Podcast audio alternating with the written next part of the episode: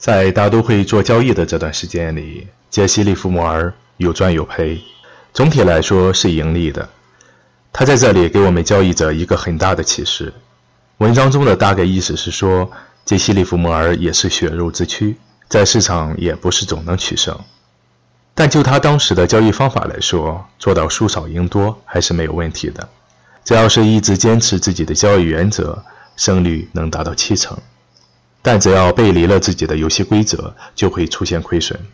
这就如同我们平时常常挂在嘴边的那句：“要坚持自己的交易系统，不要随性而为，任性做单。”虽然这很难，就连投机之王杰西·利弗摩尔在年轻的时候也经常犯类似的错误。但即使很难，我们也一定要去改变自己。只有学会坚持自己的交易原则，你才能尽量少的去犯错。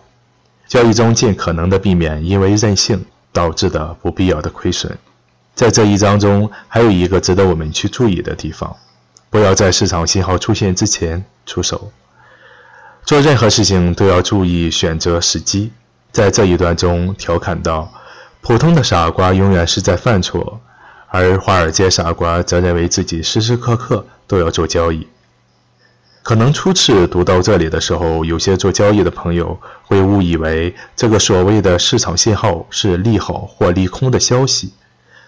但我们在上一节中提到过，永远不要把探究为什么涨跌放在首位，因为原因总比行情晚来很久。那不是与这里的说法自相矛盾吗？其实我认为是你自己的理解出了问题。这里的市场信号不是说要听到、看到这一波上涨原因再出手。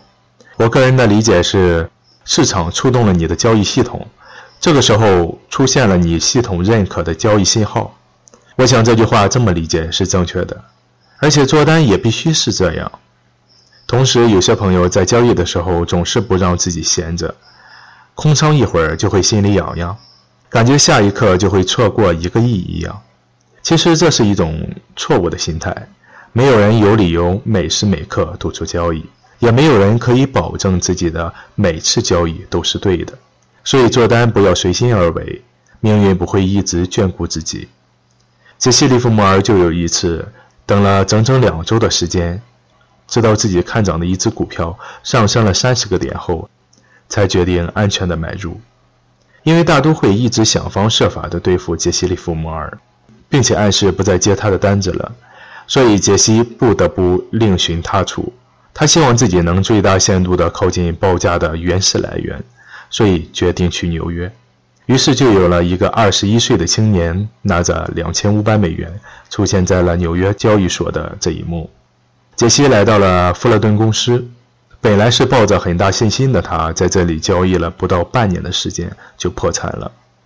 在投机商行中完美的交易策略，在富勒顿公司竟然失灵了。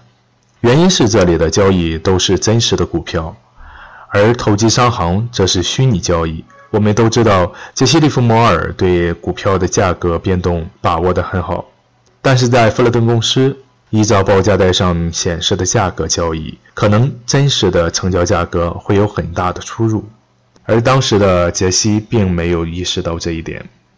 所以，当我们进入一个陌生的交易市场时，一定要先耐住性子，先要去了解它的交易机制，知道了它的游戏规则之后，才开始你的交易，不然你一定会为自己的无知买单。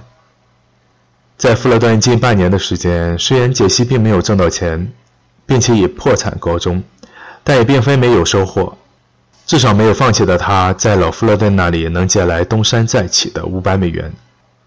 拿着这笔钱，杰西再次来到了投机商行。然而这些年，因为在投机商行不断的盈利，已经很少有商行接受他的单子了，所以只能是各种伪装、小心翼翼的交易。但是只要是盈利，就一定会被注意到。辗转到了两家大型的投机商行，才积累了一些本金，然后回到了富勒顿公司。这一章中同样给我们交易者很多的启发。但我个人认为，最重要的是杰西教给我们的：坚持自己的交易系统下单，并且让我们明白，没人有理由时刻都要交易。这些交易宗旨伴随我多年，并且对我的帮助将是永远的。希望同样可以给各位听友一些帮助。这里是传奇交易员解析利弗莫尔的投机智慧，我是张宇，在外汇市场交易多年的老司机，我正在搭建自己的交易圈子，里边都是做交易的朋友，大家一起交流行情，一起去做交易。如果你感兴趣，请添加我的微信 hsczyg，也就是汇市财经宇哥的首拼字母。今天的节目就到这里，如果您认同我的观点，请点赞转发，谢谢收听，下期再见。